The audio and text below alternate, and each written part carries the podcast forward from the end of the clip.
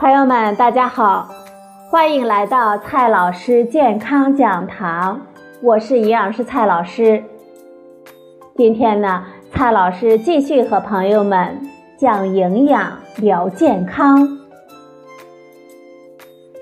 今天我们聊的话题是怀孕了，关于补充维生素 D 的问题。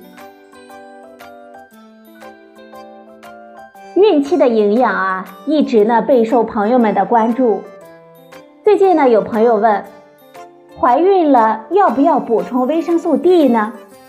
听说啊，吃维生素 D 有益钙的吸收，这对宝宝的骨骼发育是非常重要的。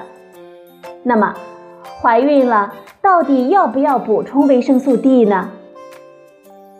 首先呢，我们先来看一下维生素 D 有什么作用。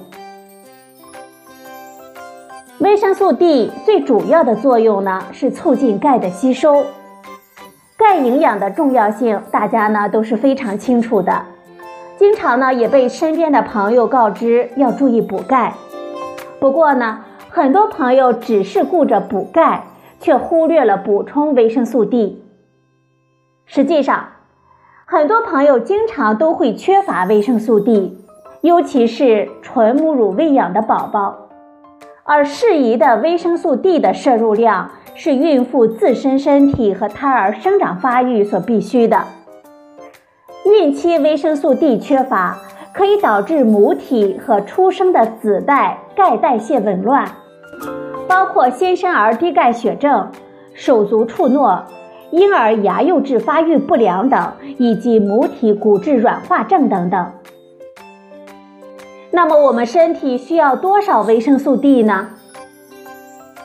孕期和哺乳期维生素 D 的需求，其实呢跟我们普通成年人是一样的。根据我国居民营养素推荐摄入量来看，孕妇和哺乳期乳母每天需要的维生素 D 是十微克，也就是四百个国际单位。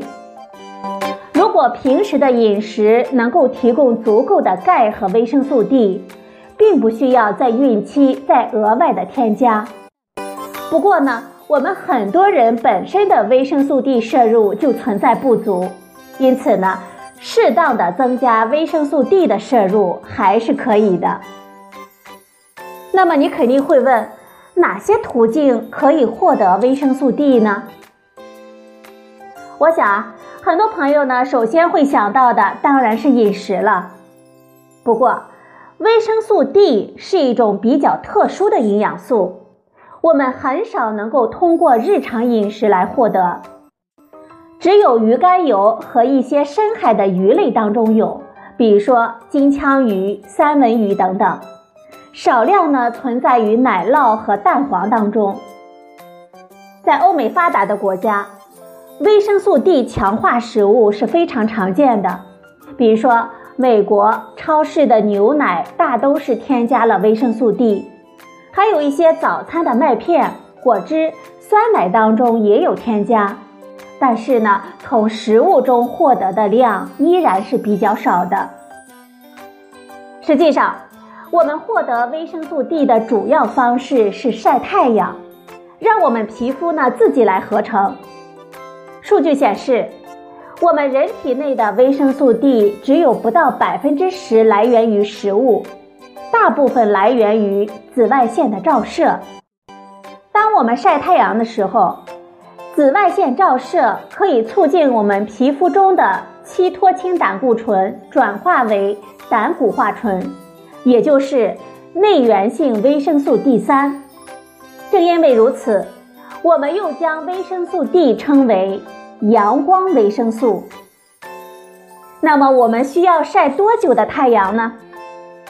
一般来说啊，我们露出手臂、手或者是脸，在夏天的正午晒上几分钟，我们人体呢就能够合成足够的维生素 D 了。而冬天呢，可能需要两到三个小时才能够维持正常的维生素 D 的水平，而且。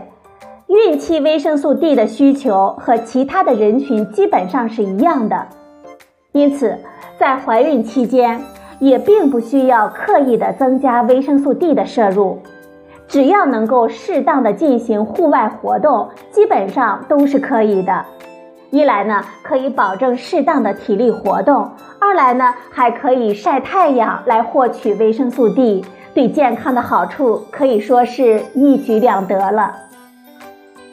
我们需要提醒的是，如果日光过于强烈，我们还是要做好防晒的措施，避免紫外线过度照射影响我们的健康。最后的问题是。我们要不要买维生素 D 的补充剂呢？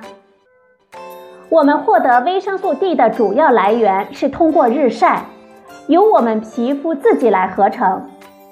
只要能够保证充足的户外活动，一般来说是不需要刻意的去购买维生素 D 补充剂来吃的。